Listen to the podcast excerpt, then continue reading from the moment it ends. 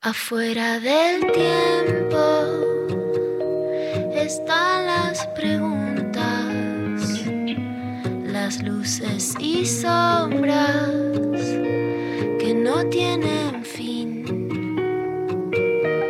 Ahí en la frontera están las señales, besando los bordes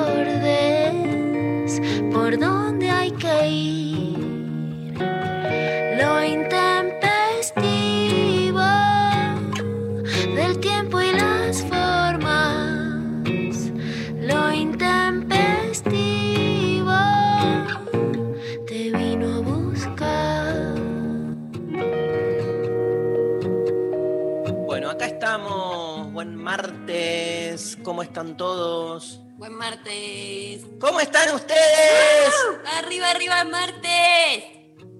Bueno, en, mi, en mi época había, yo te conté un- unos chabones que se llamaban Gaby, Fofó y Miliki, Sí. que cantaban La gallina turuleca, ha puesto un huevo, ha puesto dos, ha puesto tres. La gallina turuleca ha puesto cuatro, ha puesto cinco, ha puesto seis. ¿Sigo? Sí. La gallina turuleca ha puesto siete, ha puesto ocho, ha puesto nueve. ¿Dónde está esa gallinita? Déjenla la pobrecita, déjenla que ponga 10. ¿Cómo sabes? Porque las conozco. Increíble. Bueno, Escuchaba en unos CDs que me ponía mi abuelo. mira, wow. Yo fui una ¿A vez dónde? al, al- al vivo de Gaby Fofó y Miliki. ¿A verlos en vivo? Sí, tremendo. Me llevó mi mamá.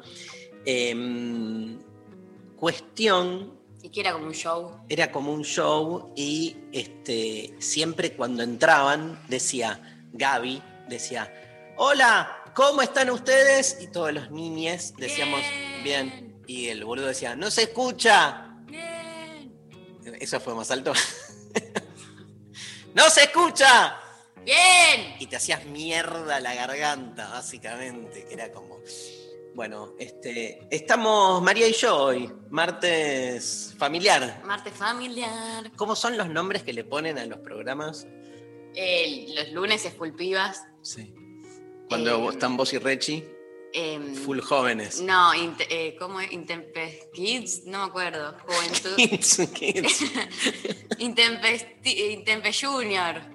Junior. ¿Desde cuando Rechi clava, pega un junior? Desde que, bueno. Tiene más de 30, boludo. Más de 30. Pero menos que ustedes. Intempestins, dice ahí. Intempestins. Bueno, ¿y este cómo es? Intempeseta. Intempeseta. Intempeseta. Exactamente. Los Intempeseta. Este, tenemos programa familiar. Le mandamos un gran besote a Luciana Pecker, que hoy no puede estar. La queremos un montón. Y este, bueno, tenemos una novedad hoy, que tenemos un programa que, entre otras cosas, vamos a habilitar diálogo con la gente. ¡Oh! El show del chiste. No, no hay show del chiste. ¿No hay? No, no, pero ¿No hay un poquito? ¿decís que cuente chistes? Un par. Bueno, ahora, ahora busco. Este, ¿De qué? ¿De ayer pasé por tu casa? ya los tiré todos el viernes, los tiré todos el viernes. De otros. de Mamá, ga- de, mamá. gallegos. No, po, pará, qué discriminatoria, boluda. De. mm, Y la ley de. De Jaimito. Pobre Jaimito. Pobre todos los chicos que se llaman Jaimito, que tienen que convivir con que todo el mundo le diga, ¿cómo te llamas? "Eh, Jaime. Ah, Jaimito. Te cuento uno. Es como que cargas con eso. Bueno, Como vos, María, cargas con tipo. Dios. Claro. Claro. El nombre de la, Virgen, no sé qué.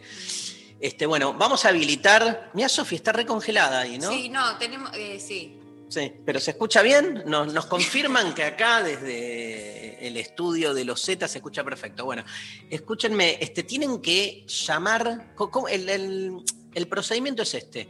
Vamos a charlar al aire con distintos oyentes que se quieran copar. Y entonces tienen que escribir por WhatsApp, ¿a qué número? 11 39 39 88 88. Lo dije despacio para que lo note. y decir, hola, soy X, quiero charlar por teléfono con los Z. No, Z. Próximamente. Después del éxito del programa Los Leuco, viene Los Z. Periodismo de verdad. Escúchame, yo no soy periodista, Qué vos horror, tampoco. periodismo de Sí, verdad es- es todo mal. Em, pero. Adjudicarse esa categoría. Y bueno. Pero pueden, bueno, tienen que escribir y nosotros los llamamos a todos los que nos escriban y bueno, dialogamos. Y tienen, el, el diálogo implica que tienen que hacer una pregunta filosófica. Una, La que quieran. la que quieran. Y por eso aprovechamos y sacamos la consigna del día. ¿Que ¿Cuál es, María Stanriver? ¿Cuál es la pregunta que más te angustia? La pregunta que más te angustia. Wow. ¿Y qué se gana el que gana? Un, eh, sorteamos un acceso para el- tu curso Filosofía del, Tiempo. Ah, tremendo. Filosofía del Tiempo que en julio. Cuatro- los cuatro martes de julio voy a dar un curso donde vamos a reflexionar acerca del tiempo.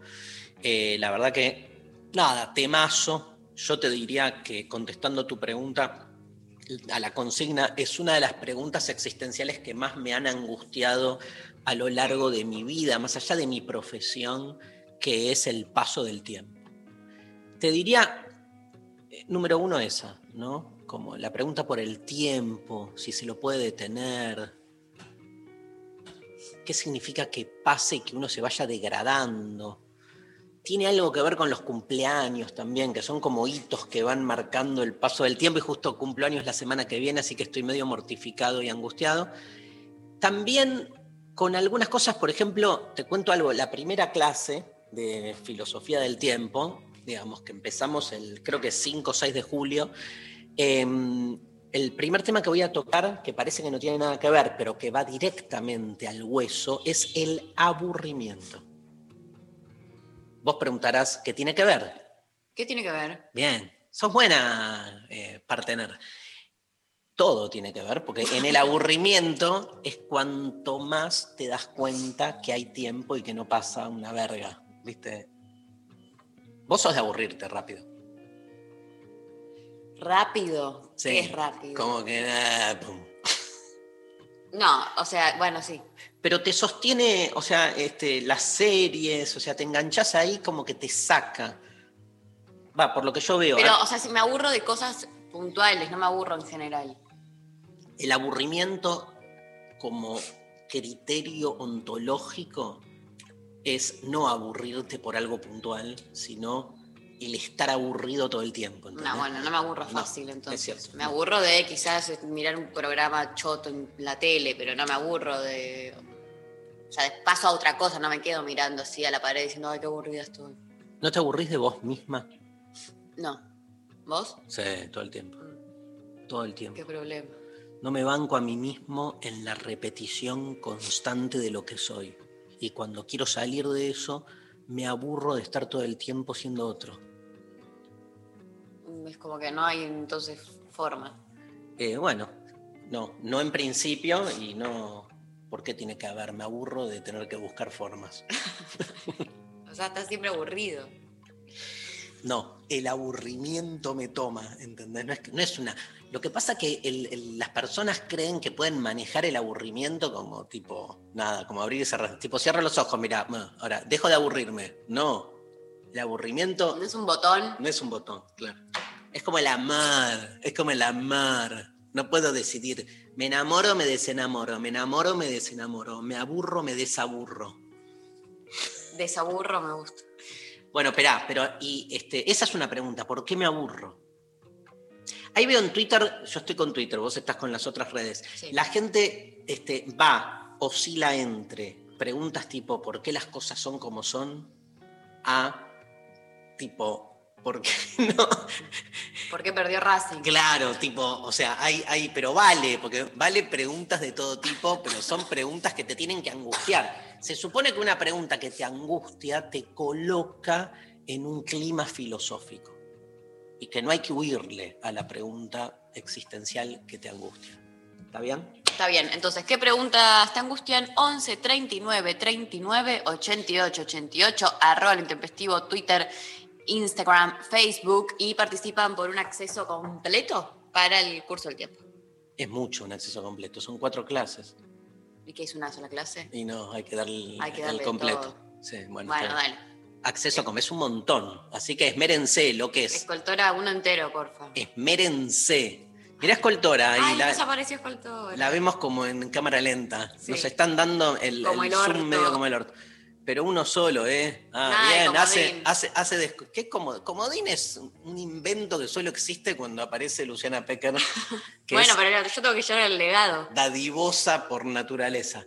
Escúchame, y mm, audios pueden mandar, ¿no? Obvio, puede mandar audios también respondiendo la También. consigna. Bien, y este, por otro lado, eh, el que quiera charlar con nosotros, nos escriben. Este, ¿ya, se- ¿Ya puso alguien?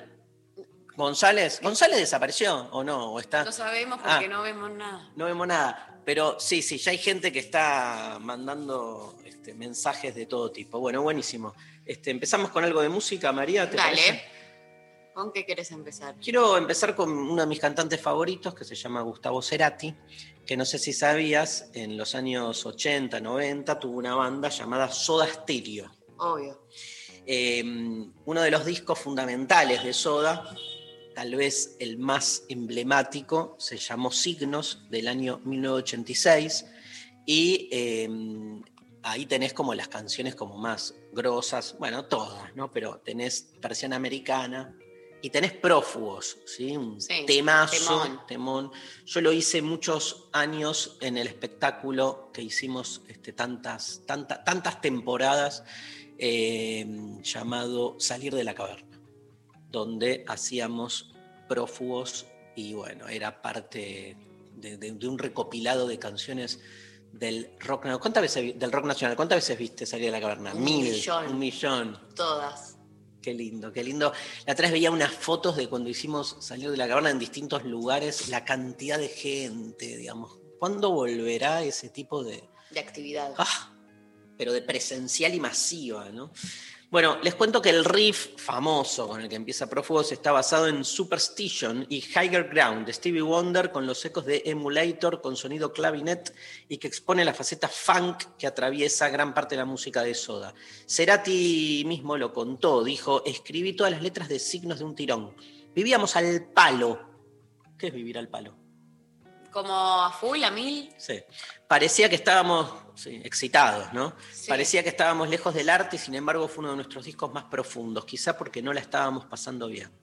La típica del artista que hay que pasarla mal, ¿no? Para, pero es cierto que salen las mejores cosas, increíblemente. Me acuerdo que me acosté, dice Cerati, a las 2 de la mañana sabiendo que no tenía ninguna letra y que quería entrar a grabar a la semana siguiente. Esa noche se rompió el bloqueo porque me pasaba que la música iba aumentando geométricamente y la letra tan solo aritméticamente, y sabía que tenía muchas cosas para decir.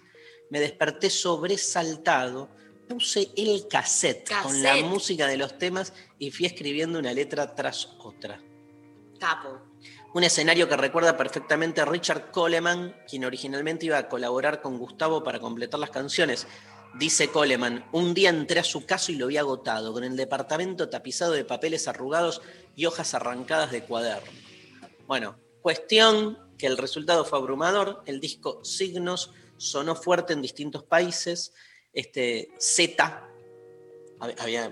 Z vos y otro Sí. Z, no nosotros, fue el desafío de sacarnos el lastre de ser solo una banda pop, dice. Y sí, porque la letra de Prófugo, yo la analicé mucho filosóficamente, está esta parte donde él dice, necesito distensión, estar así despierto, es un delirio de condenados, que son todas metáforas con las que, por lo menos a mí me reverbera, me resuena mucho la, la consigna de hoy, por ejemplo, la filosofía, la distensión que hace que uno esté más despierto de lo normal, generando una condena, digo, ver demasiado, pensar demasiado, este, parecería que ese acto de lucidez te genera una valía, pero también te genera algo trágico, ¿no? Sí. Este, y esa condena para muchos es un delirio. Me gusta por eso esto del delirio de condenados.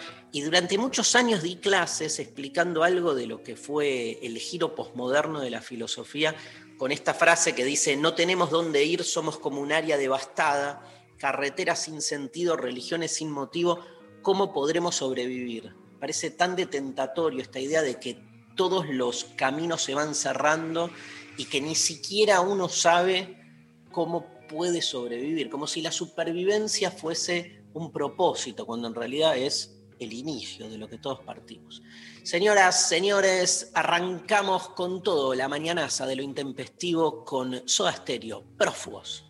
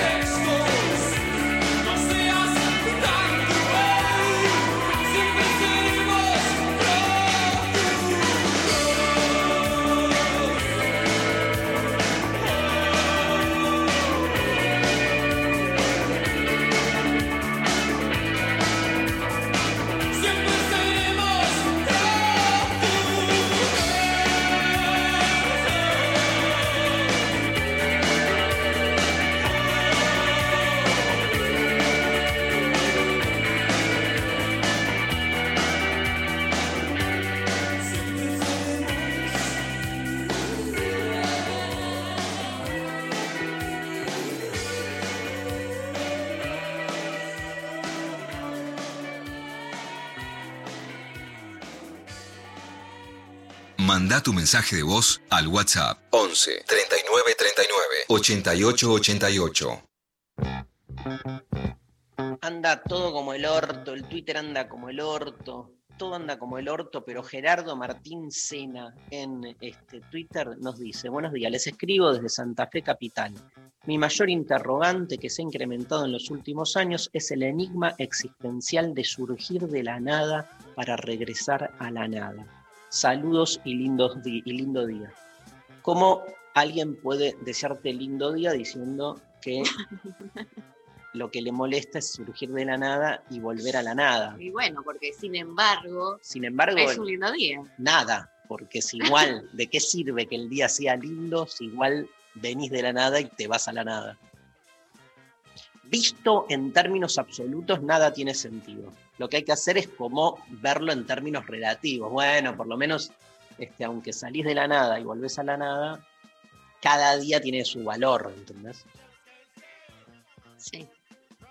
Me angustió igual, Gerardo. Y bueno, pero era eso, estuvo bien, Gerardo, porque eran preguntas existenciales. Pero me gusta la de Eli la niñera. ¿Qué dice?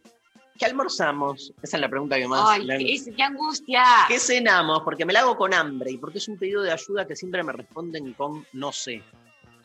Bueno, hacete la comida vos, ¿no? Siempre me responden con no sé. Yo conozco a alguien que cuando le decís no sé, dice, eh, pero elegí, tenés que tener ganas de algo.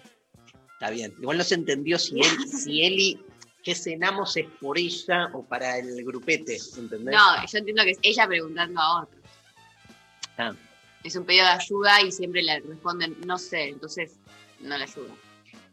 A mí lo que me jode es que desde el momento en que me pregunto qué comer teniendo hambre hasta que como, se me transmuta el hambre. A mí me gustaría, hay hambres que necesitan ser saciados en el En momento. el momento, in situ. ¡Eh, in situ! Parece un té, ¿En serio? Para mí es como, sí, puede ser. Eh, ¿Les? Sí. Eh, hola, Zetas. Eh, ¿No es contradictorio que nos angustie el paso del tiempo cuando vivir eternamente sería insoportable? ¿No podría ser una excelente puerta de salida a la angustia existencial? Me encanta. Puede ser, eh, seguilo así, digo, me parece una buena forma de pensarlo. A mí dame la eternidad y yo después me angustio con la eternidad, pero déjame no morir a mí. Si vos no querés, morite tranquila, está todo bien.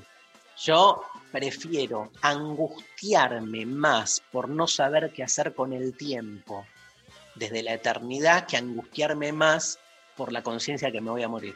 Entre las dos, prefiero la eternidad. Ahora que no la tengo, por ahí cuando la tuviera, la tuviese, la tendría La- la chota de la conjugación de los verbos. Cuan- Si la tuviera a la eternidad, estaría pidiendo lo contrario. Muy bien. Eh, hola, intempestives. La pregunta que más me angustia creo que es, ¿a quién le importa todo lo que me pasa? ¿Pasó? Vaya a pasar. Porque la respuesta creo que es a nadie. Em, ¿Por qué es impo- no, no dice cómo se llaman? No. ¿Por qué es importante saber que a alguien le importa lo que te pase? Eso se llama la necesidad de reconocimiento. Y es muy infantil. Luciano Lutero. Ah, no. La columna la de, de Luciano Lutero. Me voy poniendo en roles. Bueno, No, en posta, nada. a mí me pasa un poco. ¿Qué importa lo que. ¿A, a quién le importa lo que te pase? A- a- o sea, no, no es una, una obra de teatro la vida. Que tenés que. de- algo, lo que haces tiene que generar un impacto en el otro. O sea, no. A vos te tiene que importar. Sí, ni, ni a vos. Ni a vos. O sea, nada, boludo. Es re corto todo. Disfrutalo. Me encanta. Eh, buen día desde Australia. Agu- Amo. con, con G. Australia. Australia. Buenas noches acá. Claro, ya está, el- es otro uso horario. Eh, buenas noches acá. Capaz que es para consultorio filosófico, pero aprovecho que es una de las pocas veces que puedo escucharles en vivo. Bajo el concepto de la ética del desierto, ¿Cómo podemos como individuos empezar a pensarnos y a vivir de esa manera como acto revolucionario? En estos momentos me encuentro viajando, deconstruyendo mis pensamientos e ideales. ¿Cómo puedo continuar en este viaje desértico insertando, insertando este discurso y divulgándolo? Muchacho Peroni. No termina. Lo que pasa que, lo que la oyente parte de la ética del desierto, que es la ética de la hospitalidad. La ética del desierto es estar abierto al otro, porque en el desierto, a diferencia de las casas que tienen puertas y que suponen como la separación entre lo propio y lo ajeno, Sí. en el desierto está todo abierto porque tiene prioridad el extranjero, el que llega desde el desierto, en el desierto, cagado de hambre, siempre llegas cagado de hambre porque el desierto es padecer. eh, cuando llega a una tienda no toca la puerta, la tienda está abierta, ingresa y come, ¿no? Es la prioridad del otro. Lo que pregunta el oyente es cómo practicar una ética del desierto a nivel cambio social, obviamente es re difícil. Son esas situaciones típicas donde uno en su vida personal puede por ahí, este, no sé, es como la típica pregunta, este, ¿puedo tener una vida no monogámica? Podés, puedes pasar toda la vida en una relación no monogámica, pero la sociedad en la que vivís es monogámica. Y entonces te sigue condicionando en muchas prácticas. Acá pasa lo mismo, uno puede tener una actitud ética más ligada a esa hospitalidad infinita, pero vivís en un mundo que está puesto al revés, donde a la gente se la define por lo que posee y donde ese nomadismo del desierto, digamos, es visto como una actitud anómala. Ahora, nos toca estar en esa tarea de, los márgenes, de vivir así. ¿Cómo practicarlo? Nada, esto, difundirlo, me parece que es un poco... Pero no, no bajonearse si ves que este, no es algo que se instala a nivel mundial, porque obviamente en el fondo, yo cuanto más viejo me pongo, estoy cada vez más convencido que las pequeñas reformas eh, nada, son curitas, ¿viste? Como este, generan un poco de. alivian, pero no resuelven de fondo. El, el verdadero cambio o es revolucionario o, o no. Te pusiste nervioso. Sí, porque ahora siento que al pedo todo. No, no. Al pedo todo no, digamos. es, eh, una cosa, o sea, de, construir las formas idealizadas y facilistas en algún punto de darle sentido a las cosas, no es pensar que entonces no hay salida. Es, es como desarmar las salidas fáciles, que obvio encubren un montón de intereses muchas veces. Y bueno, nada, es, es más arduo el, el- el laburo, pero hay que buscar. Buscadores, perseguidores. Buen día, Intempes. La pregunta que más me angustia es, ¿cuándo volvemos a la normalidad? La incertidumbre de la pandemia, el futuro y la vuelta a la presencialidad es demasiado, jaja, aclaro que soy, que soy docente. Bueno, la va a contestar la doctora María Zeta. Bueno, gracias por la comunicación. Eh, ya estás en la normalidad. ¿Qué es la normalidad? Eso, doctora. ¿Doctora en qué? En todología. Doctora en todología. Todo el mundo dice cualquier cosa. Y bueno, por eso. Incluido nosotros. Feliz del periodista, qué sé yo. Em, no hay, ¿no? No sé. Es angustiante. A mí también me angustia pensar eso. Todo el tiempo. Estamos todos los días, cada vez que me despierto, cada vez que miro la tele, cada vez que abro Twitter, cada vez que respiro. ¿Podés repetir el, el ranking cada vez que? ¿Por qué la metí? tele, Twitter, respiro. Claro. Todos los días. O sea, O sea, todos los días está esa pregunta. Cuando prendo la tele me encuentro con cosas de la realidad, entonces Pero me la no es- pregunto. Cuando abro Twitter, abro Twitter veo gente tuiteando al pero no es mucho poner en, la- en el mismo nivel respirar, y abrir Twitter. abrir Twitter y ver la no, porque tele creo que estas cosas que hago casi en la misma cantidad de de tiempo, de- claro, de veces. respiraciones. cosas que hago sin pensar. Ves más tweets que respiraciones por hora. Claro. Hay que ver cuántos, cu- cuánto escroleo entra en un, eh, en, un respiro. Che, ¿me pones un ah, audio?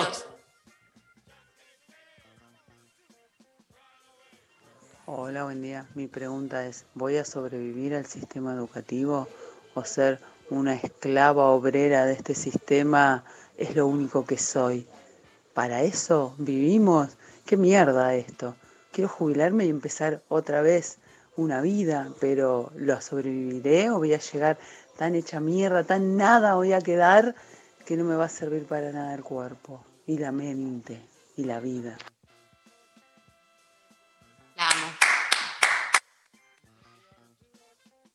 En filosofía no se hacen preguntas para encontrar respuestas. Se hacen preguntas, como escuchamos recién, para cuestionar lo establecido. Y fue hermoso. Este, no tiene mucha respuesta. Creemos un poco todo eso y al mismo tiempo estamos metidos en todo eso. O sea, el sistema educativo claramente te arroja a un dispositivo previo en el que uno es necesario más allá de su propio deseo. Pero también el sistema educativo es el que te da un poco de, de- aire, ¿no? Donde de repente pegás con un docente, encontrás un texto, generás algo con un compañero y te vas a la mierda, digamos. Yo en eso estoy cada vez más paradójico, en el sentido de encontrar cada vez más que en los lugares menos este, previstos se encuentran puntos de fuga también. ¿Otro audio? Buenas, Intempes. Eh, a mí la pregunta que más me angustia siendo becaria es, ¿y cuán- cómo vas con la tesis? Mal hoy, mal, no me pregunten más. Un beso grande. No hay que hacer esa pregunta. ¿Cuál es la tuya, así, de, de pendientes eh, históricos? Porque lo que me gustó del oyente Sí. es, hay pendientes de situaciones cotidianas repelotudas, pero que se te vuelven una carga existencial. Tipo, ¿cómo vas con la tesis? Para mí es. eh, es, es- es mucho más que cómo vas con la tesis, es cómo vas con la disposición de tu tiempo, con tu voluntad, con la relación con tu vocación, como que se te dispara un montón. ¿La tuya? ¿Ya sacaste turno con el médico? Tremendo. O Sophie Corner diciéndome, eh, ¿llamaste al oftalmólogo? No, Sophie, no llamé. Claro, no, no, no. Es que no es solo llamar al oftalmólogo, porque si no lo llamarías. ¿Entendés? O sea, se juega algo más ahí. Sí, es que no sé, sí, sí. Voy a trabajar, acabo de incorporar un tema nuevo para el curso Filosofía del Tiempo. ¿Cuál? Los pendientes. Me encanta. Gracias al oyente. ¿Y cómo vas con la tesis? No, bon. ¿Tesis de qué? ¿Becaria de CONICET? Dijo. Es becaria, dijo que era Sí, becaria. becaria. Eh, a mí me pone mal pensar que va a llegar el momento donde, do- o sea, ahora, el otro día estaba hablando con una abuela Sí. y me y, y que- de cuántas materias me faltan. Ah, bueno, y ya tenés eh, tutor de tesis, me preguntó. No, o sea, no, No, tengo idea. O sea, no puedo creer que faltando todavía un tiempo, ya estoy lidiando con eh, preguntas de la índole de, y ya sabes el tema, y con quién lo vas a hacer, y con quién no sé qué. Y tipo, Tremendo. no, boludo, o sea, lo que me falta padecer eso, De una. un horror. Y después, cuando termines la tesis, vas a encontrar alguna otra cosa que esté pendiente, porque siempre necesitamos alguna. El oftalmólogo va a quedar ahí. Joaquín Kobrinsky en Twitter dice: La muerte. De chico recuerdo estar con un compañero y decirnos como una especie de juego: cerremos los ojos y pensemos en la muerte. Así tuvimos un escalofrío al mismo tiempo. Esto me hace pensar no solo en lo angustiante, sino en- también en la curiosidad por el cómo se sentirá. Me encantan esos juegos. Y genio Joaquín. Un abrazo. Qué fuerte. Pauli, ¿cuál es la pregunta que más te angustia? ¿Qué me contás? Nada, estoy deprimida, desempleada y todo lo que empiezo lo abandono. ¡Pauli! Rosa, ¿Lo actué bien, Pauli? Hice de vos. me quedé pensando en lo de Joaquín y jugar a. Jugar a eso. em, yo a veces juego como. Pero lo de tener el escalofrío juntos me encantó. Eso me encantó. Sí. ¿Qué? No, no, me imagino cómo será el día que me muera. Y, y, y qué. Pero, ¿yo voy a estar vivo o yo voy a estar muerto? No, ¿qué pasa si me muero mañana? Pienso. No, el día que me muera de vieja, como si tengo un accidente y me muero. Ay, tu hermano festejó, mira. ¡No! Bien hizo. Bueno, no voy a seguir. No, pero espera, ¿qué? No, tipo, ¿qui- Está buenísimo, pero ¿qué, qué, qué quisieras saber? Decime y yo te digo, porque tenés ¿quiénes van a ir a mi funeral? to- todos. ¿Cómo van a re- reaccionar? ¿Quién llama a quién? ¿Entendés? Tipo, Claro. ¿a quién, quién le avisa? ¿A quién te avisa a vos? ¿O si- vos a quién le avisas? ¿Pero te morís acá o en lo de tu mamá? Bueno, hay que ver. Y pero Quizás elegí. en la calle, ¿a quién llaman? ¿Cuál es mi último eh, contacto? Mi última llamada. Me llaman a mi psicóloga, ¿entendés?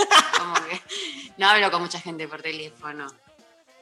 Como para que llamen. Me Eh, estás angustiando, boluda. Pará. ¿qué ha- en, mis redes sociales, ¿qué pasa? Dejá los passwords Está todo. eh, ¿Cómo desbloquea mi celular? a los golpes.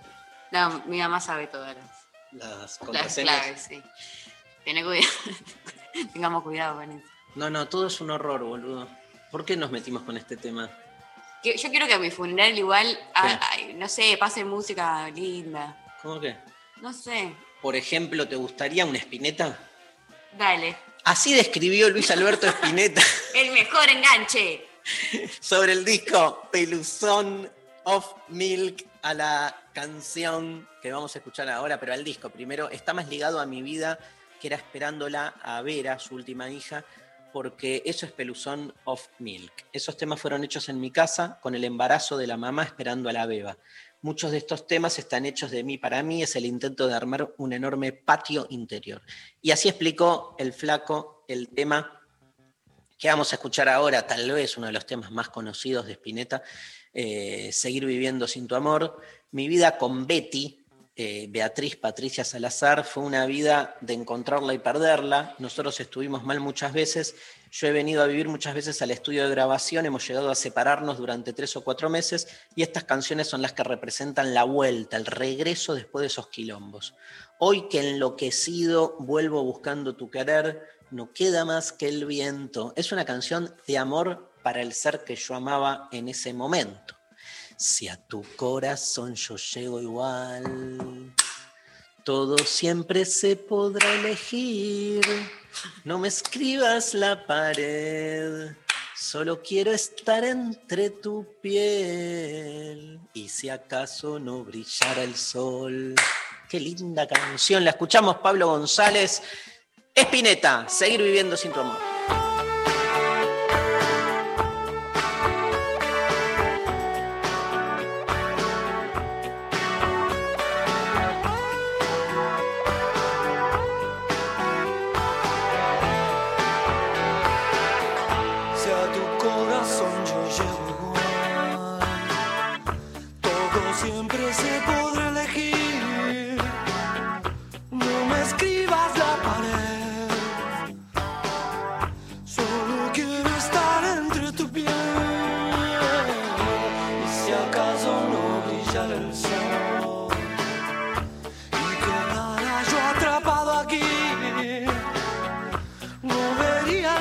La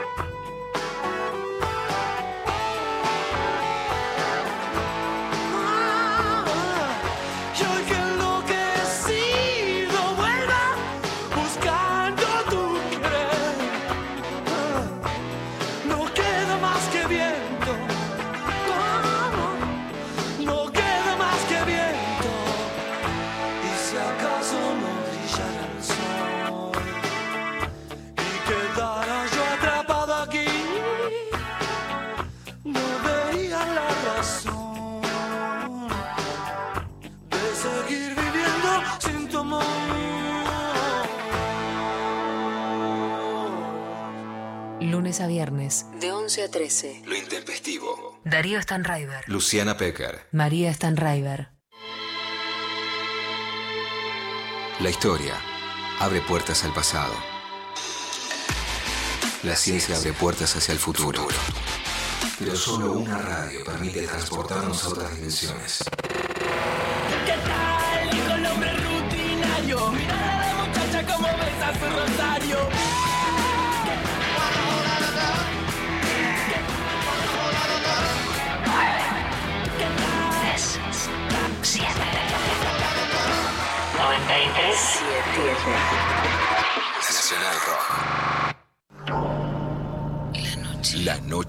Se abre sin vuelta atrás.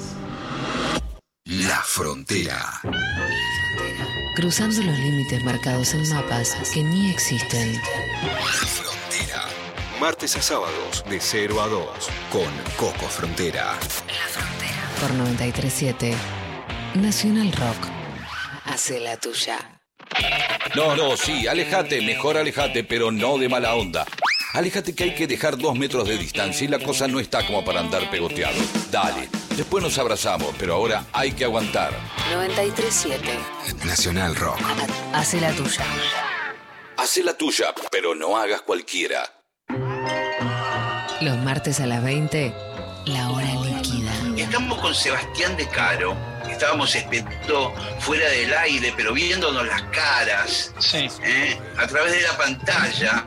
Angustiosamente, vamos a decirlo también. ¿eh? Mm, Yo creo que el problema es que somos casi la misma persona. Sí, sí, es cierto que mantenemos, compartimos los dos un, un criterio estético eh, muy prolijo, muy bien. Gillespie se sumerge en entrevistas acuosas para coleccionar. Si vos me preguntás a mí, películas de quién me gustaría ver, por ejemplo, en Argentina, de gente que tenga menos de 25 años.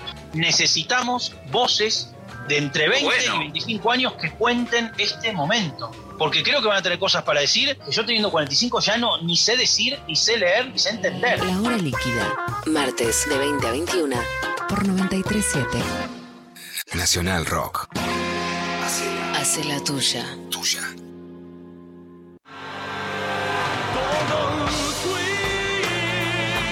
Todos fuimos. Todos somos.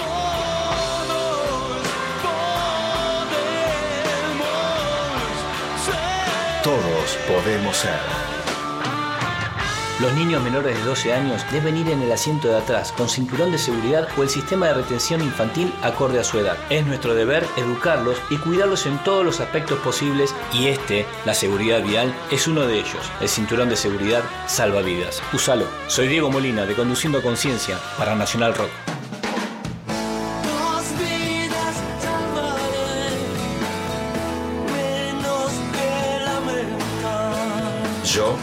Me comprometo con la vida. 937. Mandanos tu WhatsApp 11 39 39 88 88.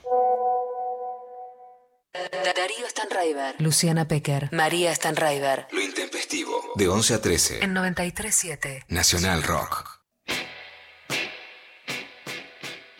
Hola, Cari.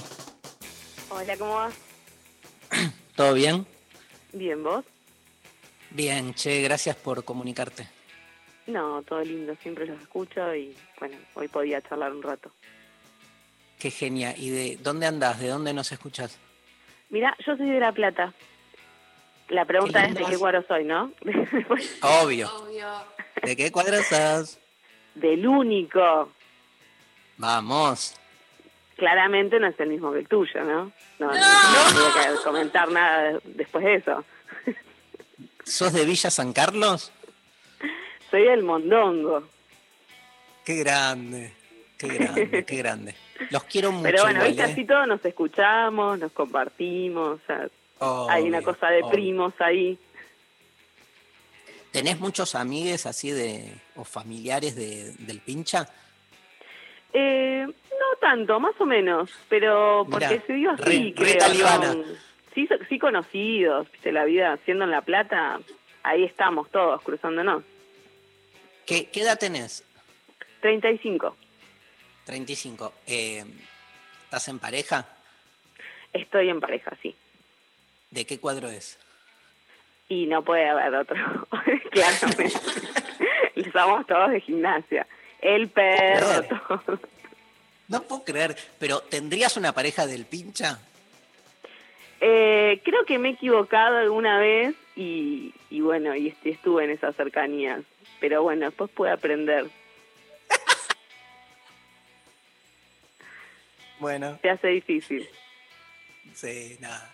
Este, pero, eh, bueno, ¿tenés alguna pregunta filosófica para hacernos?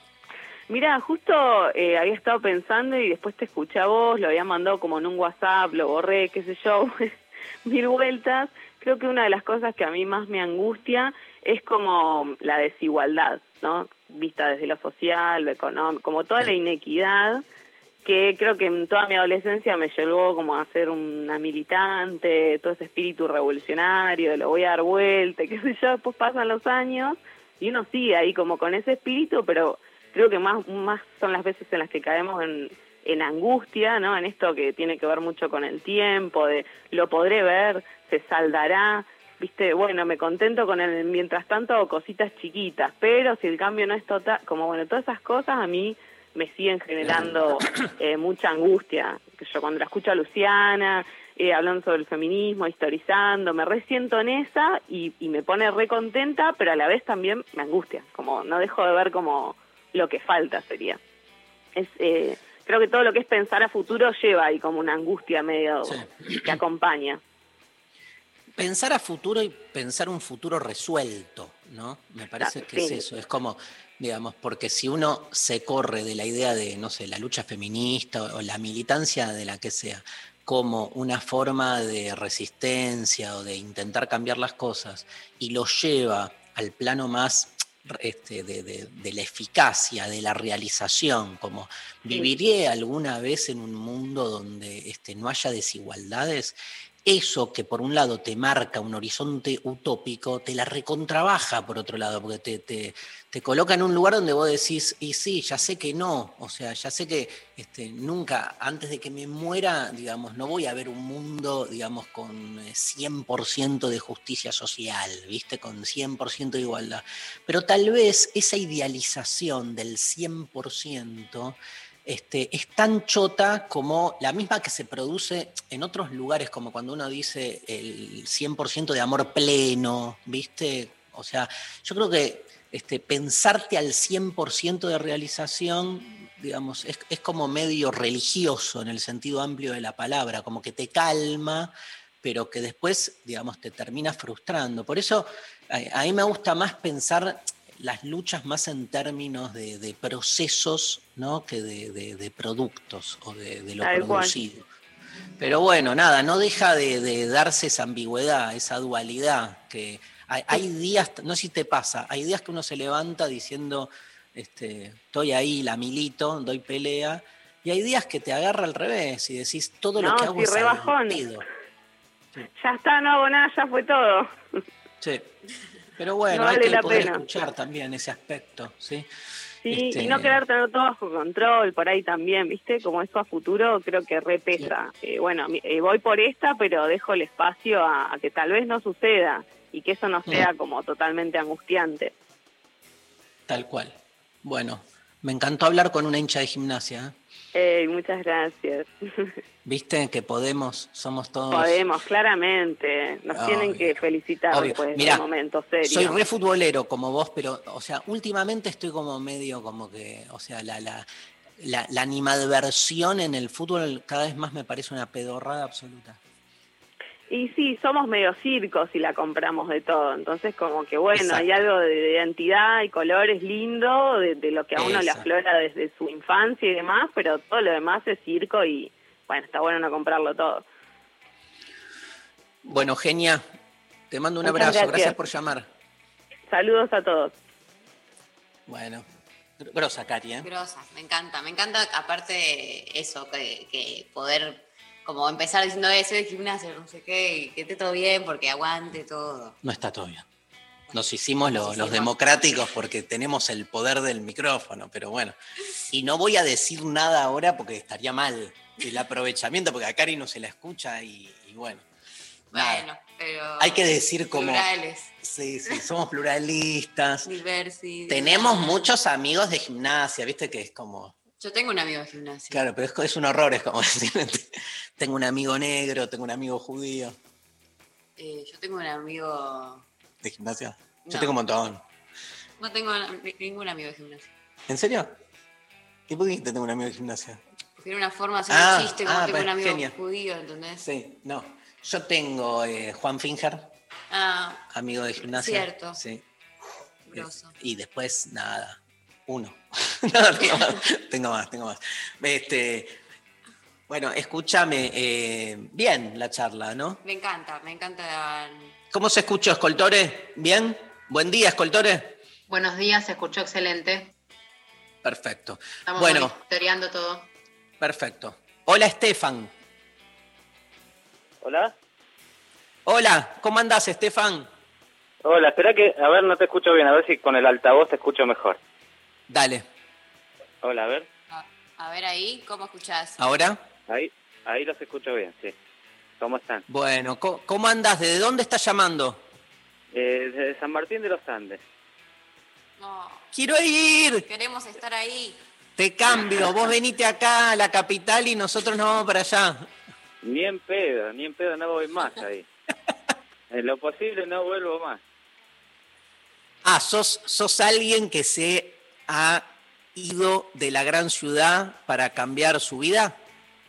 Eh, sí, eh, vivía en Quilmes hasta los 23 años y ahora hace 30 que vivo acá en San Martín de los Andes. Hace 30. Vas, no, sí, no lo digas porque me, me, me pone mal. Ya cuando hacía 20 me ponía mal, ahora que hace 30 digo, wow, estoy viejo. Escúchame. ¿qué, ¿qué te angustió más, cumplir 40 o cumplir 50?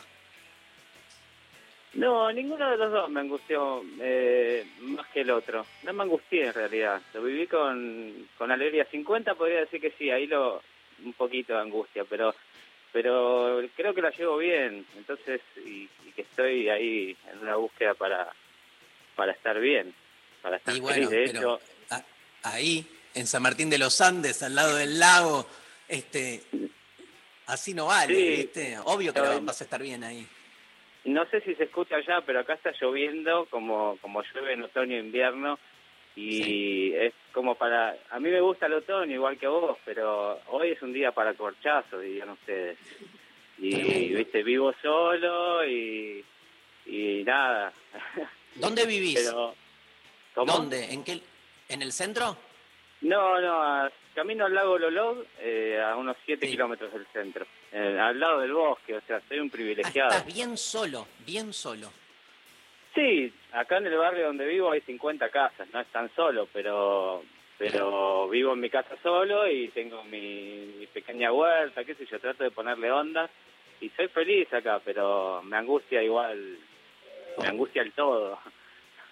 Che, Estefan, ¿y con la mm, con la huerta cómo haces con, o sea, qué la tenés? ¿Qué, qué, qué tenés en la huerta? Digo, con el clima, con eso. Sí, eh, no, muy poquito. Ahora encaré un invernadero el año pasado cuando cuando pintó la pandemia y no, nunca lo terminé, por lo menos está techado. Así que es como un proceso lento donde voy, que se lo pongo, ahora tengo unos cales, por ejemplo, y unas rúculas, no mucho. Y en el verano tuve tomates, comí tomates tres meses seguidos, tomates de mis plantas. un, un lujo, la verdad que un lujo. Acá el verano es lo más lindo que hay. Eh, Así que Es hermoso. Yo estuve en verano y en invierno.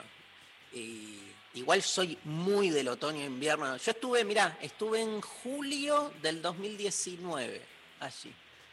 Ajá. Este, Ah. Estuve vacacionando en realidad. Me tomé unos días de descanso y siempre voy para esa zona y este, Sí, una vez viniste a dar una charla en, en el Centro Cultural acá, yo aproveché para ir a verte hace ahora 3, 4 años. Ahí sí, sí. Ah, estuviste ahí, estuvo re lindo. Con, y después estuve con los chicos que estaban como en un festival de cine. Claro, el Cine a la Vista, que es festival de cine para adolescentes, que se viene haciendo Exacto. hace unos cuantos años. Muy buena onda eso, sí. ¿Y estuviste en la charla que di? Estuve en la charla que diste. Qué groso. Qué Sí, bueno, qué, bueno. Bueno, ¿tenés alguna pregunta? Eh,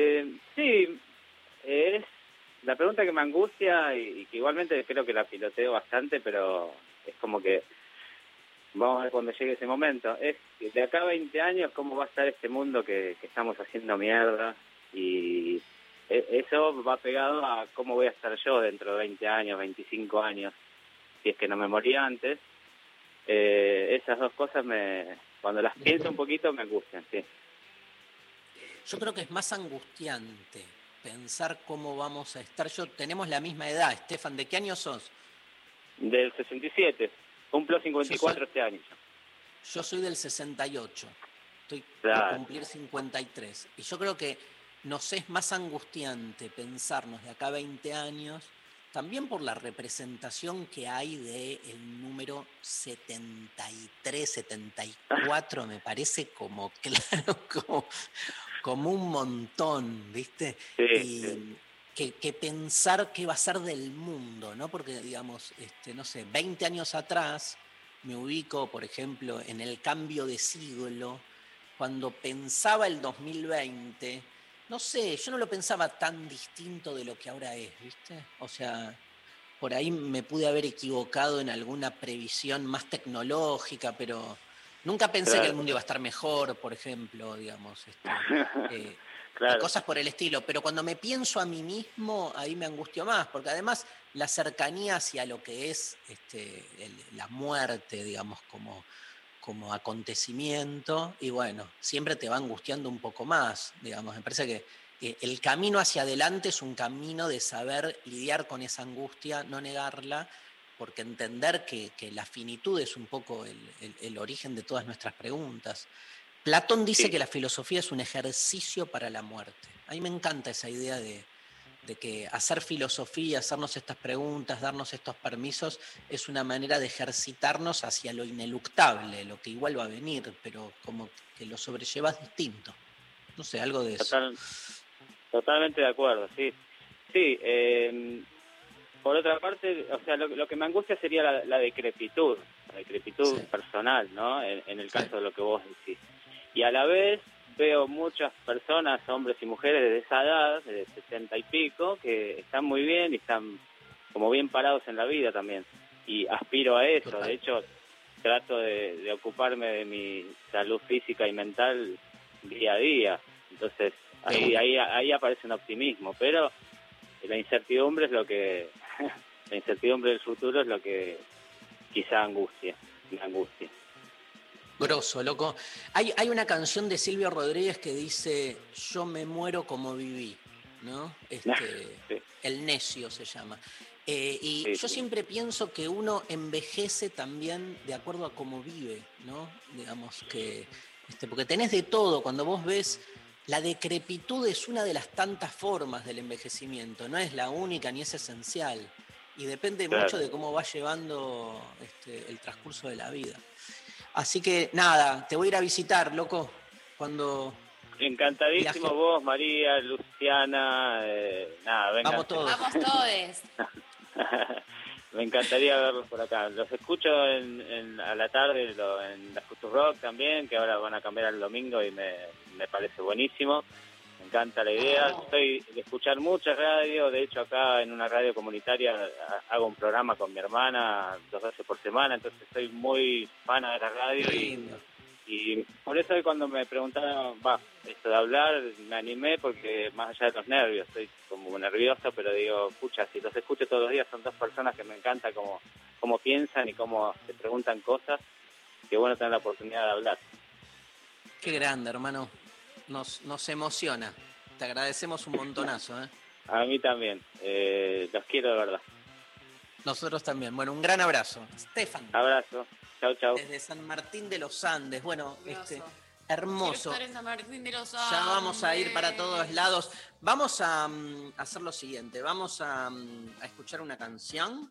Este, después vamos a leer un poco más de mensajes. Y después vamos a seguir hablando con los oyentes porque son hermosos. Son lo más. Así que este, eh, seguimos ahí. Sigan los que quieran hablar con nosotros. Mandan un mensaje al 11 39 39 88 88. Y si no, contestando la consigna.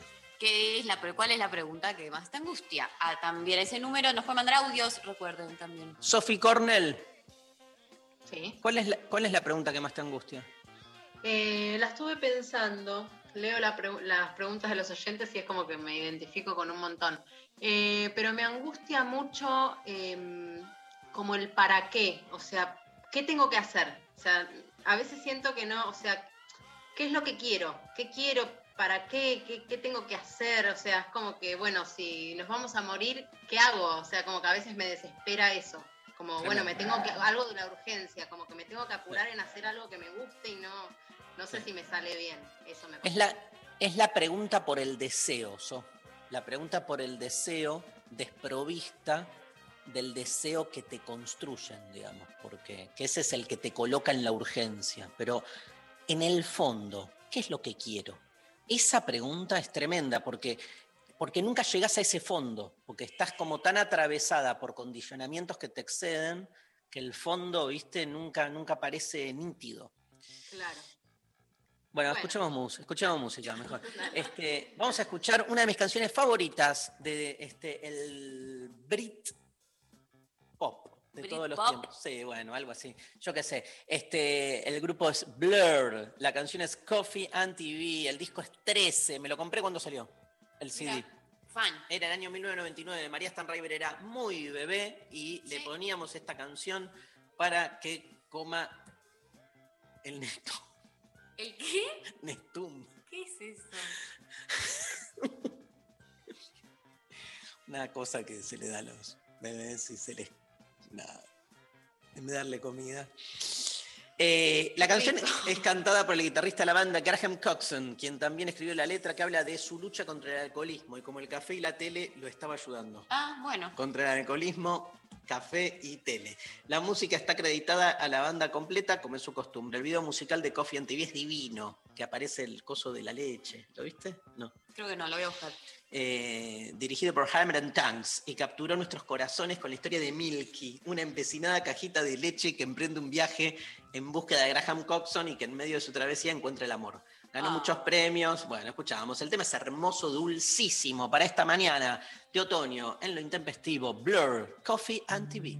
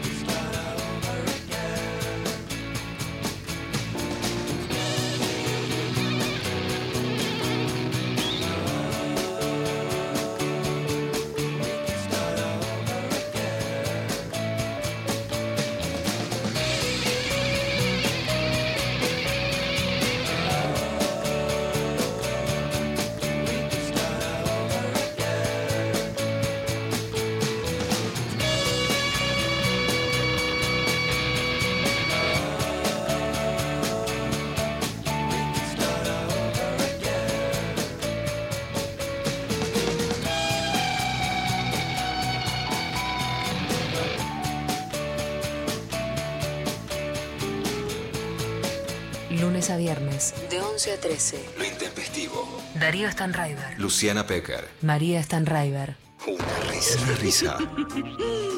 Como una carcajada. Estalla en vos. Desde adentro. Sale.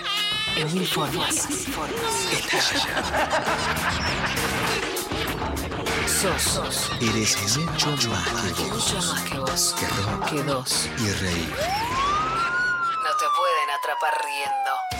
Puede ver reír. Te quieren atrapar. Cazar. Decidís saltar la pared. Radio. Escuchar. Escucha. Escuchar. 9, 3, 7. 937. Nacional Rock.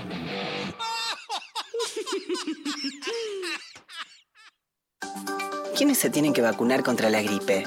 Personas de 65 años o más, personal de salud, embarazadas y puérperas, niñas y niños de 6 a 24 meses, personas de 2 a 64 años con problemas en su sistema inmunológico o enfermedades crónicas. La vacuna es gratuita en todos los vacunatorios del país. Más información en argentina.gov.ar barra salud barra vacunas barra antigripal o al 0800 222 1002. Argentina Unida. Información, música y delirio. Un gran plan. A la hora en que nadie se quiere levantar, Acá ya estamos con los ojos abiertos. Un gran plan. Lunes a viernes, de 6 a 9. con Tapa, Marianita. y el Tucu. Un gran plan. Por 937. Nacional Rock. Hacé la tuya. 937. Mandanos tu WhatsApp 11 39 39 88 88. De 11 a 13. Lo intempestivo. Nacional Rock.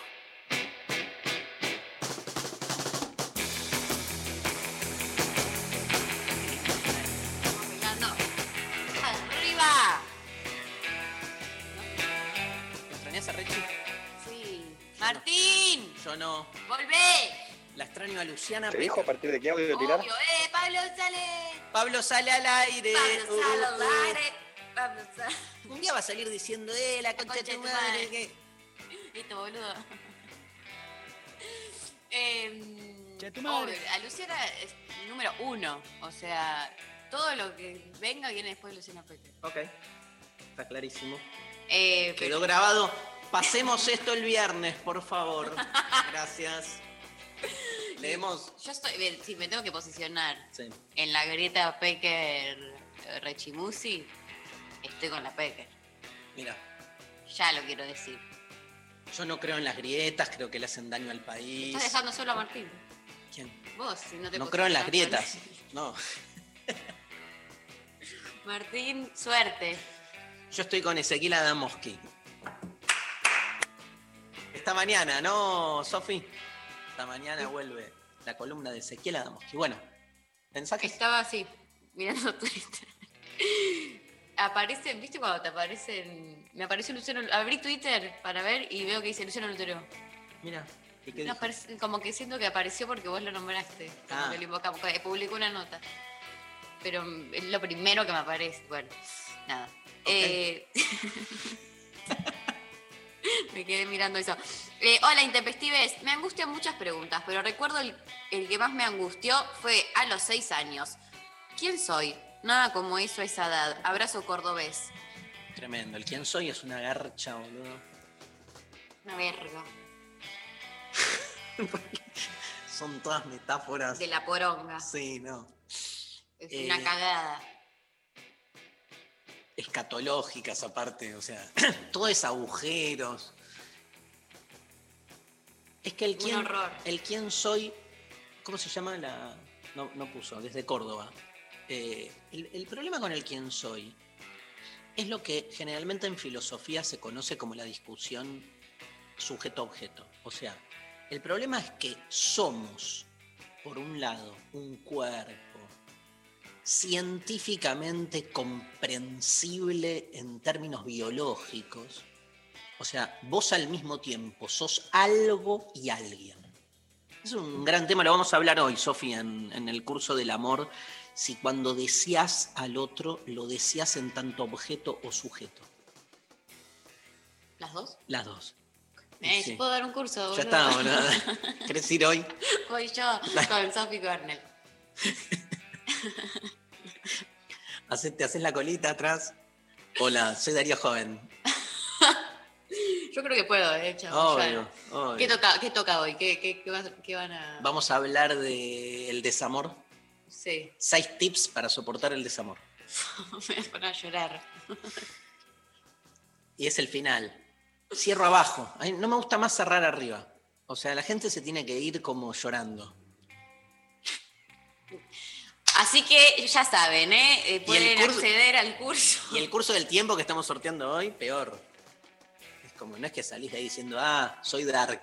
Y voy entre. Y voy a estar estoy en un look temporal y... Sofi quiere que analice películas, series.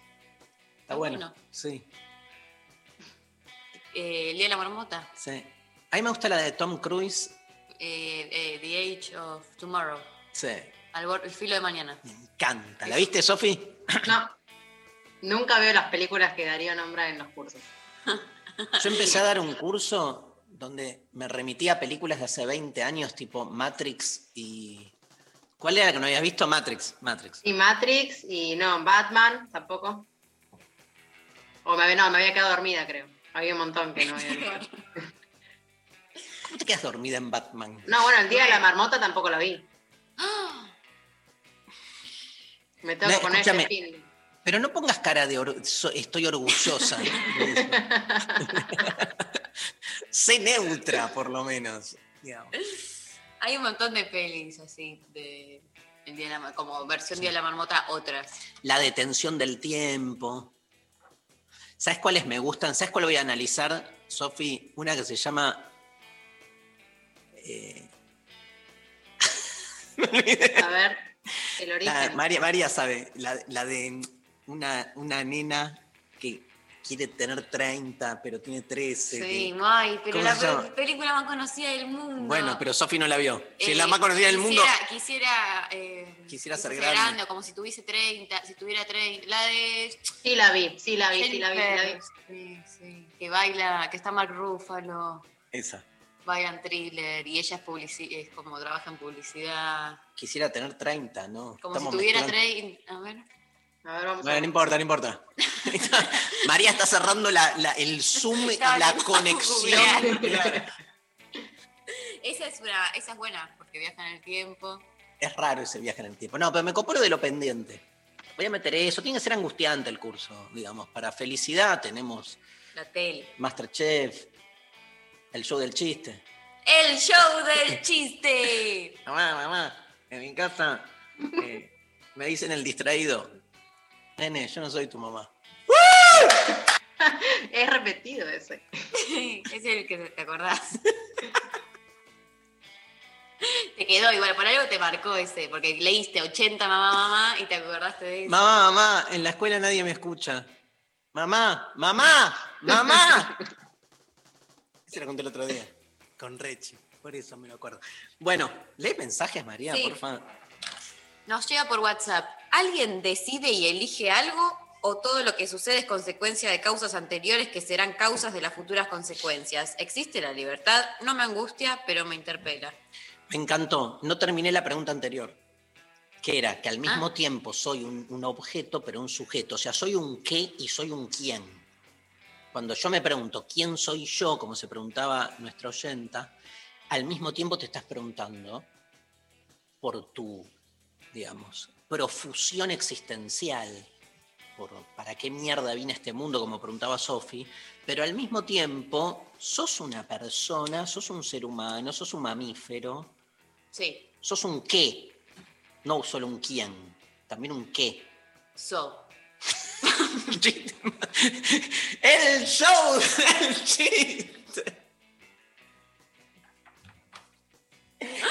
¿Qué es? So, rete. Ahí estamos, ya. Bueno. Bueno, eh, con respecto a la, a la- a la actual pregunta, digamos, a mí me parece como que eh, son de esas preguntas existenciales que podés ir por una versión o por la otra. La famosa discusión sobre el libre albedrío, la libertad versus el determinismo. Eh, todo depende de la narrativa en la que te sientas más cómoda, lo diría así. O sea, si querés verte como la consecuencia de causas previas que han sido consecuencias de causas previas, vas a encontrar el relato adecuado que te va a cerrar.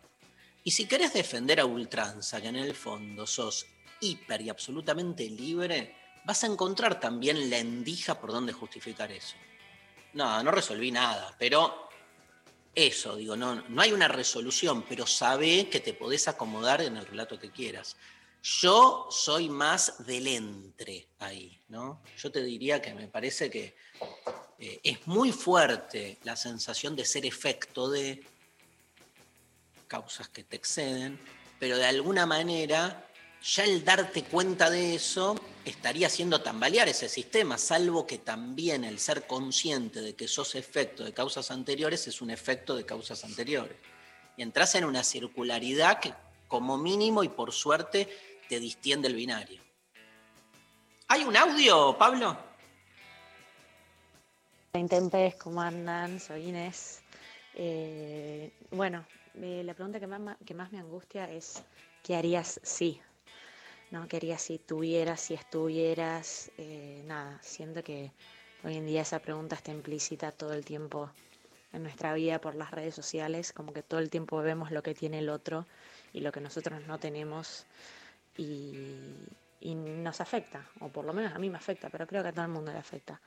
Em, bueno, no me puedo explayar mucho más, los quiero, eh, los escucho todos los días, me salvan el otoño.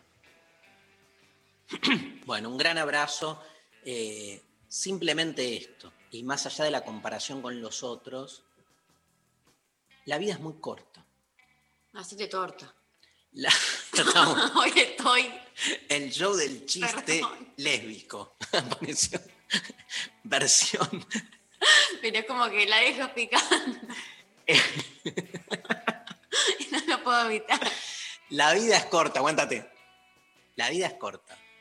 Ergo.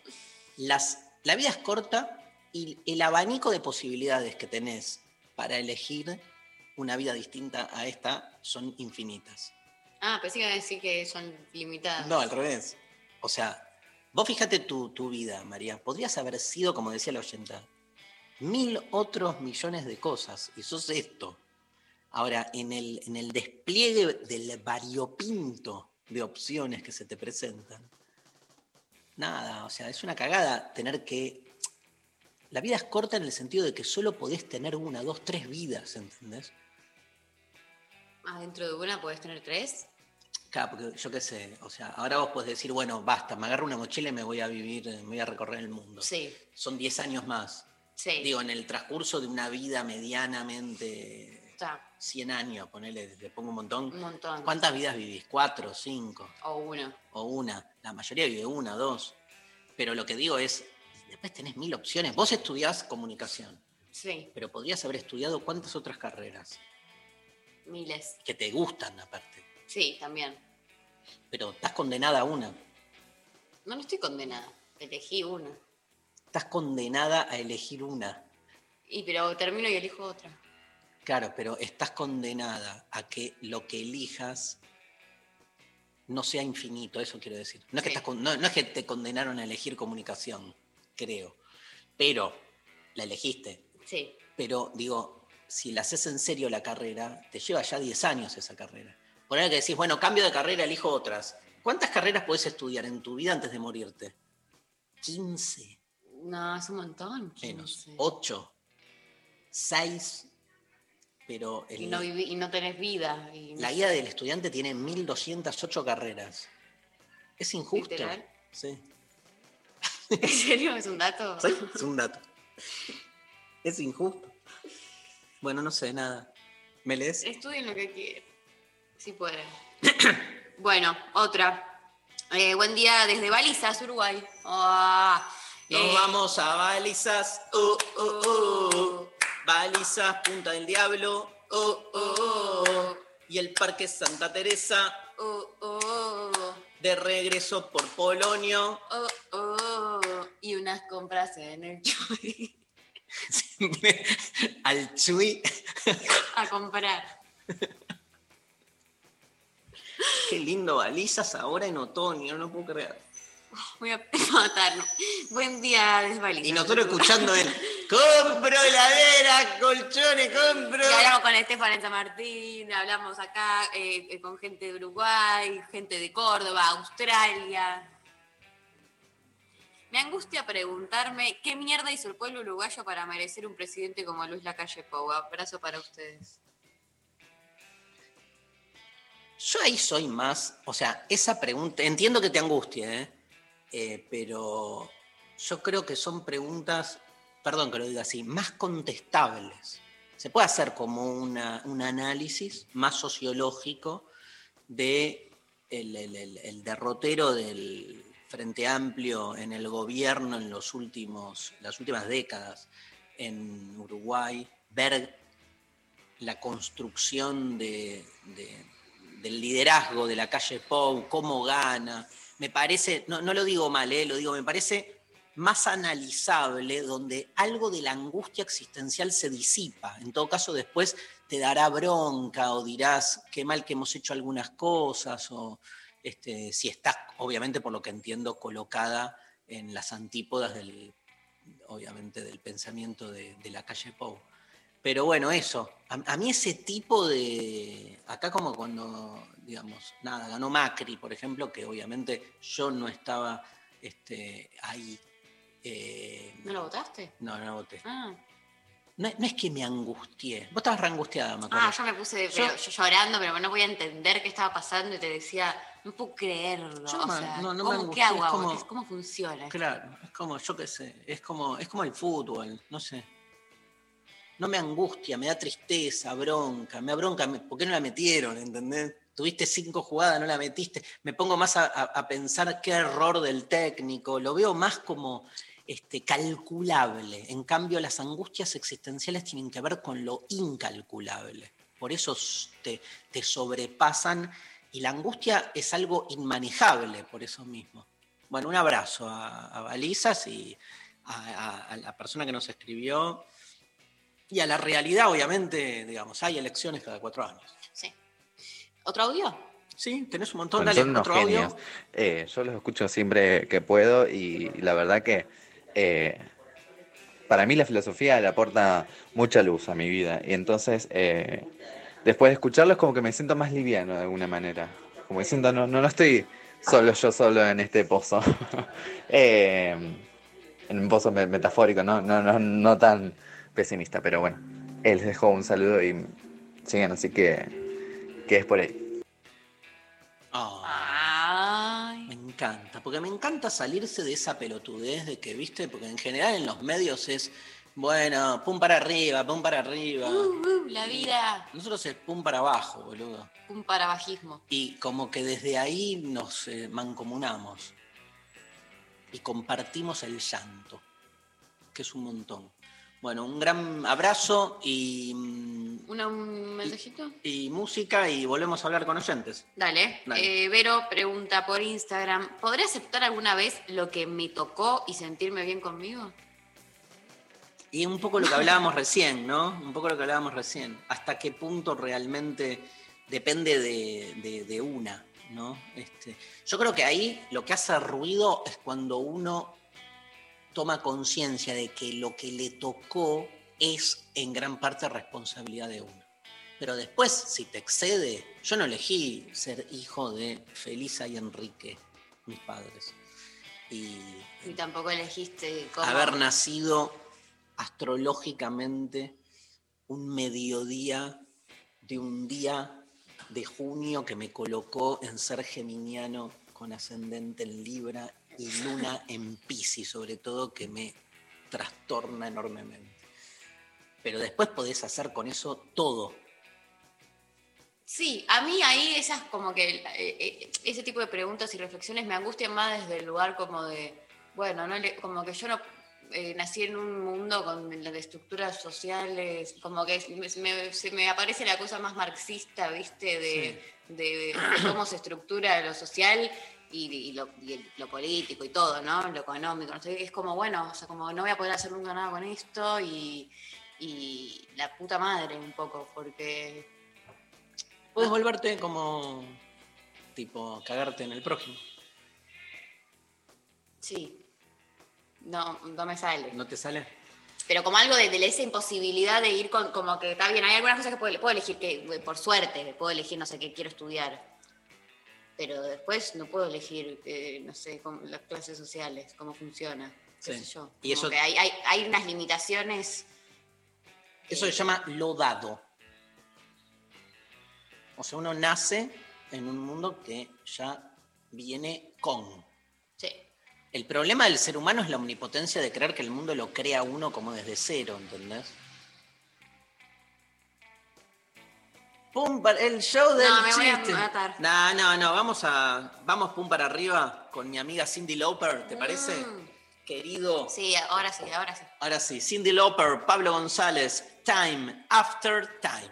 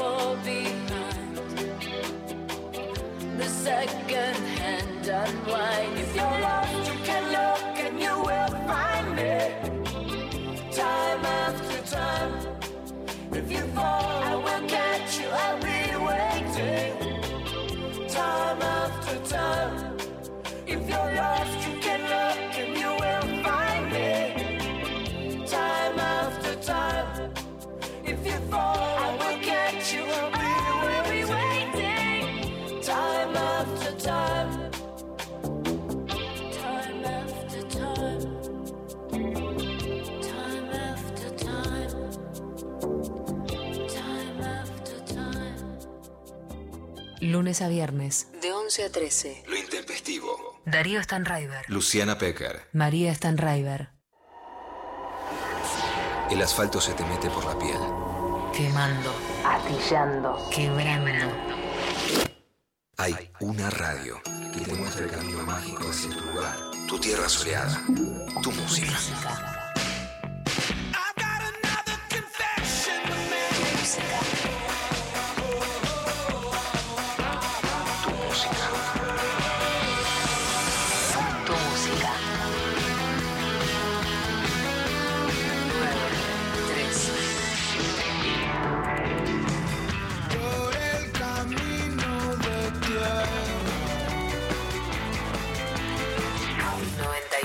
937 Nacional Rock.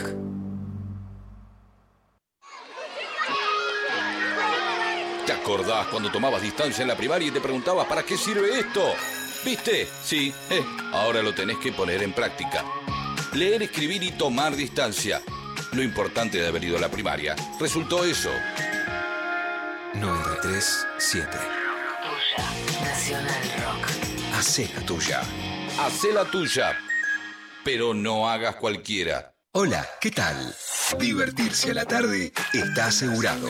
Hola, ¿qué tal? Tenía un pastor belga que era muy educado y que ladraba solo en los casos que tenía que ladrar. ¿Viste? Porque Si ladra todo el día, el perro de departamento, el perro de mierda. Lunes a viernes de 13 a 16. ¿Qué te sale el perro de No, digo, para hacerlo de nuevo, hacerlo de nuevo. No, pero señora, dígale que se calle. Calu Bonfante, Diego Ripoll, Nati Carulias. Paren, Hacen ¿eh? un- Cerremos los ojos. No, Diego, no. No, Diego, no hables más, no hables más. Hace todo ladrando. Hola, ¿qué tal? Hola, Hola. por 937 Nacional Rock. Te lo anticipo de ahora que esto no va a promo, Diego. ¿ok? Basta, no voy a hacer más. Hace la tuya. Termina el día lejos de casa. Estamos en la luna. Un viaje por la música y la imaginación. Estamos en la luna. De lunes a jueves, de 21 a 0. Con Frankie Lando, Grisel D'Angelo y Agustín Camisa. Estamos en la luna por 937 Nacional Rock. Hace la tuya. 937. Seguinos en Facebook, Nacional Rock 937. De 11 a 13. Lo intempestivo. Nacional Rock. Hola Diego, Buenas, ¿cómo andan? ¿cómo andas querido? ¿Todo bien? Bien, ¿cómo vas, Angustia? Y ahí estamos compartiéndola, haciendo catarsis colectiva. ¿De, de dónde estás hablando? De Mar del Plata. Ay, por favor. Amo Mar del Plata. ¿Dónde? de ¿Dónde estás Negra, en Mar del realidad, de, de un pueblito de, que queda en el medio de la provincia, pero vivo en Mar del Plata. Pero ¿y dónde estás ahora? ¿En qué lugar En Mar Mar del Plata? Mar del Plata. ¿Pero en qué lugar estás? En Mar del Plata. No, ya escuché, pero en, al- a- en el interior de Mar del Plata, ¿dónde estás? ¿En qué parte? ¿En qué barrio? Ah, eh, La Perla. Ah, re lindo. Sí, sí, sí. Hermoso. Hermoso. Un barrio. ¿Y de, y de- de qué pueblo sos? De Loma Negra. Mira. ¿Y, en- ¿Y qué haces en la Mar barrio. del? ¿Estudiás? Eh, vivo acá ya hace más de 10 años. Me vine a estudiar eh, abogacía. Soy abogado, laburo en tribunales. Eh, arranqué hace un par de años el profesorado de filosofía. Y Vamos. nada, acá estamos, llevándola. ¿Y cómo va con el profesorado? ¿Bien? Eh, más, más o menos, más o menos. Lo arranqué en 2019, presencial, y nada, el año pasado no, no me enganché con la virtualidad, este año tampoco, así que lo tengo ahí como medio, medio en stand-by. No, no cursé tanto, hice un par de materias nomás y, y está ahí como para retomar en algún momento. Nada, después, bueno, seguí leyendo así por mi cuenta, pero sin, sin mucho orden ni mucha guía, digamos. Así que está ahí como para retomarlo, seguramente. ¿Y qué, qué te copa de lo que leíste o lo que estudiaste o con lo que te enganchaste? ¿Qué autor, qué problemática al interior de la filosofía es la que más te copa? Eh, lo que más me copa es eh, como una forma distinta de, de ver las cosas, de ver prácticamente todo, desde las cosas en sí, o sea, la- las cosas externas a nosotros, hasta nuestro, nuestro propio interior y la forma de, llevar la vida y de, de, de ver las cosas en sí.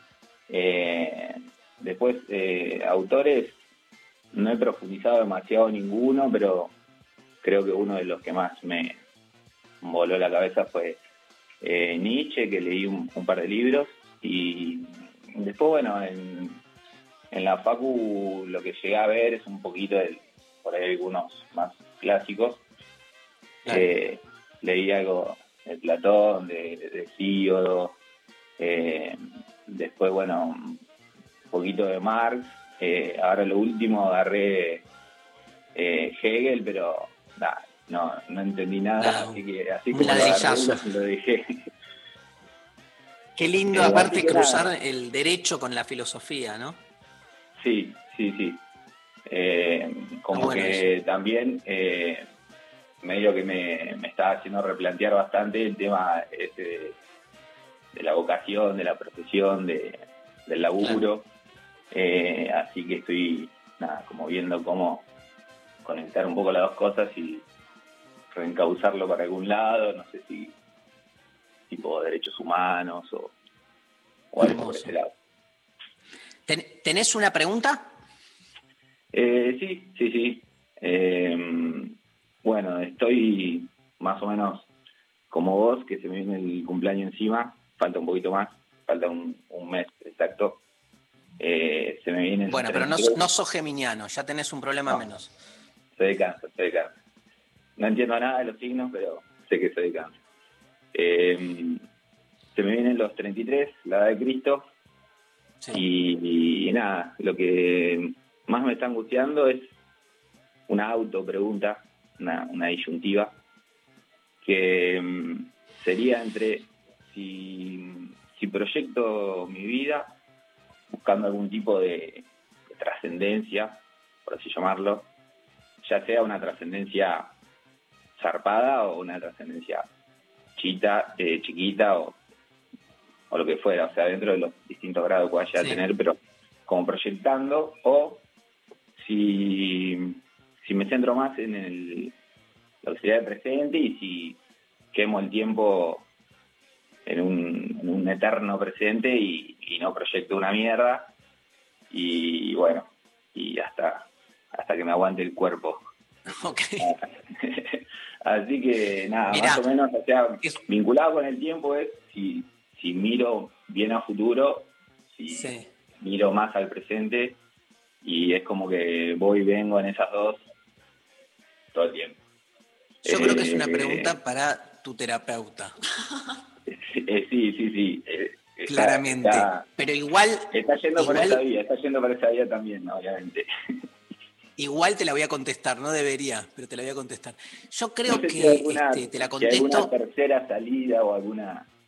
No, no, te, te hago una abstracción. Mira, ¿qué es esto? Yo creo que aunque uno decidiese conectarse con el presente como lo único que hay, no podemos dejar de tener una pretensión de trascendencia, ¿entendés? Como que no es algo que uno elige, hay, hay algo en, en el ser humano que lo, lo- lo- como lo impulsa todo el tiempo a esa trascendencia hasta inocua, te diría, porque en realidad morir nos morimos igual, pero hay algo que nos impulsa a ir más allá de nosotros, aunque después todo eso lo desarmes y te des cuenta que son idealizaciones al pedo.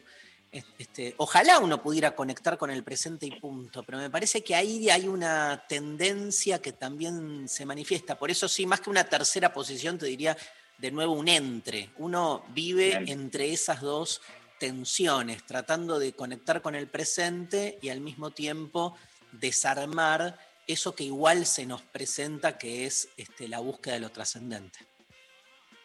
Sí, sí, es como que voy y vengo en esas dos todo el tiempo. A veces eh, como que trato de, bueno, me pongo las pilas y, y proyecto y capaz que estoy lleno de proyectos y por ahí digo, uy, qué pasa arrancar todo esto en algún punto y digo, no, bueno, ya fue.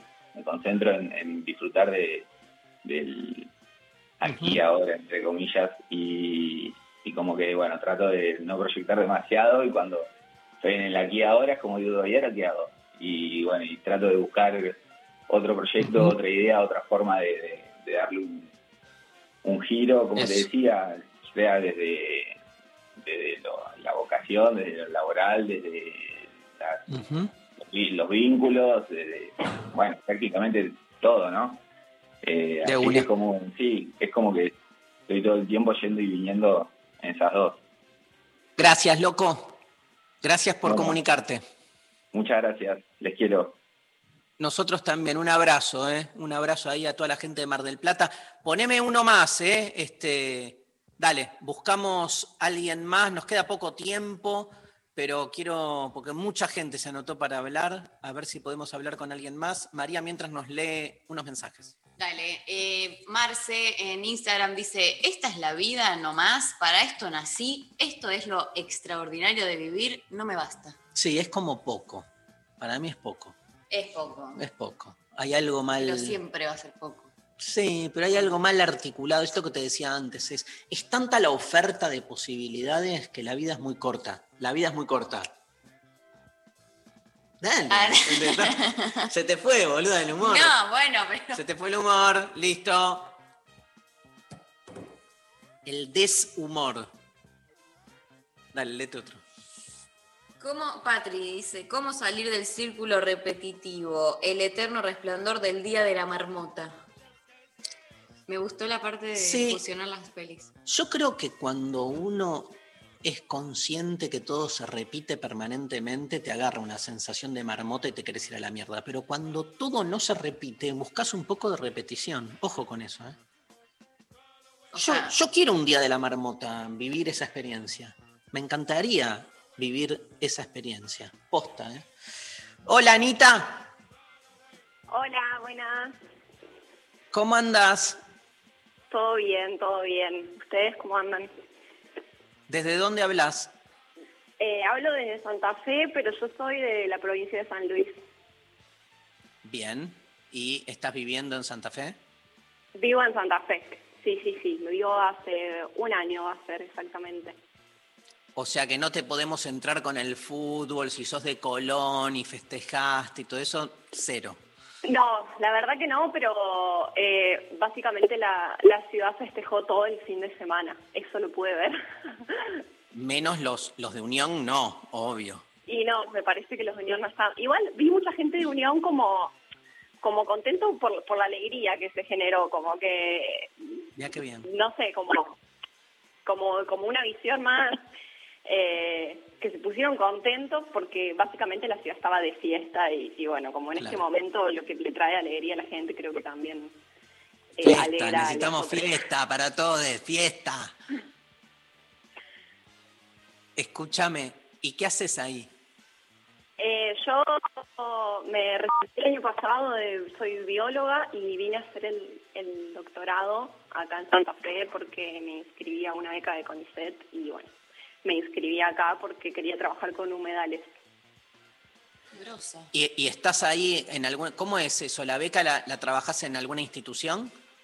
Claro, claro, sí, sí, claro, vos, eh, digamos, eh, cuando querés aplicar a la beca para, para el doctorado, eh, nada, vos eh, tenés que desarrollar un plan y demás, y bueno, vos podés en realidad inscribirte en donde vos quieras, pero tiene que haber eh, un equipo que eh, trabaje con eso, ¿no? Claro. Y bueno, acá en Santa Y- Fe eh, se trabaja muchísimo con humedales porque hay muchos, Y sí. básicamente, así que yo me puse a buscar y bueno, encontré este instituto y apliqué y quedé. Yo ni conocía Santa Fe, o sea, me vine como, bueno, a ver qué sale. Pero es hermosa la ciudad, ¿o no? Sí, sí, es muy linda, la verdad que sí. Yo extraño un poco encanta. la montaña, pero bueno. Y bueno, pero venís de ahí, obvio. San Luis también es Sí. hermoso, pero Santa Fe a mí es una ciudad que me fascina. Fui un montón de veces. Acabamos de ir con Luciana Pecker en, en marzo, estuvimos ahí Fui, haciendo de... fui, fui, fui. de Ah, ¿viniste? Sí, sí, sí, sí. Ahí Ay, qué en- ah, era en un lugar como alejado de la ciudad. Bueno, no me sí, re lindo el lugar, no lo conocía yo, pero era un campo No, hermoso. tampoco. Así que lo conocimos también. ¿Qué? No, que yo Ah, tampoco, lo conocía, no conocía nada de esa de esa zona, digamos, así que sí, Sí. muy lindo. Nos pusimos a hablar y la gente este, comía y tomaba cerveza y después me enteré que se acabó la comida en la mitad de la charla, tipo un garrón. Ay, no me digas, yo apenas llegué me compré una hamburguesa, así que no me quedé sin comida. Zafaste. Bueno, ¿tenés una pregunta? Eh, bueno, mi pregunta en realidad era la, la de la tesis, era yo, la complejada. Eh, y nada, co- coincido con, con el análisis que hiciste como posterior, esto de que no es simplemente que cuándo voy a terminar la tesis, sino cuándo me voy a poder organizar. Y, y principalmente lo que a mí me, me acompleja en este momento es eh, amigarme con la virtualidad, porque es como que vas una semana al laboratorio y a la otra semana te dicen, bueno, no pueden venir más porque se cierra, entonces te quedan todas las cosas ahí a medio hacer y a la otra sí, a la otra no. Entonces, bueno, ¿cuándo se va a terminar esta incertidumbre? Mira, yo te contesto lo de la tesis, que me es más fácil. Yo tardé un montón en hacer mi tesis también. Y Bien, eh, sabes que, o sea, cuando me cuando corrí la mirada de ahí, la hice. Me pasó al revés, ¿eh? Me- o sea, no. Ah, mira. Cuando, cuando me ponía como y dije, bueno, vamos, la hago, este, organizaba el tiempo y eso me iba como el orto, no, no podía. Cuando este, entendí que la tesis era una instancia más que no me implicaba ni me iba a implicar una transformación existencial profunda y lo solté, eh, la hice en, así, en tres meses, ¡pa! Y me la saqué encima. Bien. Bueno, Bueno, nada, voy- eso. Voy a tomar Por el ahí te voy a sirve como de hacer experiencia. calendarios en todas partes. cuaderno Ah, que agarro, cuaderno que hago una planificación. basta, desplanificá. ¿Puedo hacer, cómo? que des- desplanifiques. Pero ¿qué, qué ibas a decirme? Bien. No, no, no, que antes eh, de terminar quería preguntar si podía hacer una, una invitación a la audiencia Dale. Eh, con unas amigas que también becarias y, y una periodista, este, tenemos un proyecto de un newsletter, digamos, de ciencia y género, eh, que nos encuentran en Instagram como femiciencia-bajo, en donde tratamos de, de contar y, y hacer un repaso por las eh, feminidades que, que participaron en la ciencia, investigaron en diversas ciencias y hacemos una entrega de un newsletter eh, mensual y bueno, vamos contando como, como diversas áreas y, y temáticas, así que si nos quieren seguir y, y ahí apoyar, eh, súper contentas. Yo ya las estoy siguiendo. ¿En serio cómo es? Ay, Femiciencia bueno, guion bajo. Ya tenés de seguidora a María Stanriver, yo ahora la sigo. Bueno, aceptamos muchas críticas eh, de parte de la comunicadora, porque por ahí eso es lo que más nos cuesta. Mucho amor, mucho amor. Amor, Crítica y amor. Bueno, un beso, gracias. Bueno, Ana. muchas gracias por el espacio. Chau, chau. Por Los favor. quiero. Bueno, nada, quiero hacer todos los programas hablando con gente. Ya sí. está. Basta de boludeces, de, de- basta. Me encanta. ¿Sí? Transformamos esto en Ya fue, sí. Consultorio eterno. los Luisa Delfino. Nos transformamos en Hola, te escucho. Che, González, nos fuimos. No sabes quién es Luisa Delfino. No importa. Hay ganadora. Ay, Sofi pone cara de yo sí sé quién es Luisa Delfino. Anda. No, no, no, sí sé quién es, pero no, no sé qué cara puse, no me di cuenta. Es que Estaba está. a la madrugada, ¿no? Sí. Luisa, te escucho. Debe estar todavía.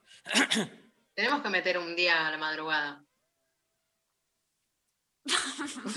Yo me tomo mi, mez- mi mezcal durmiendo. y me duermo.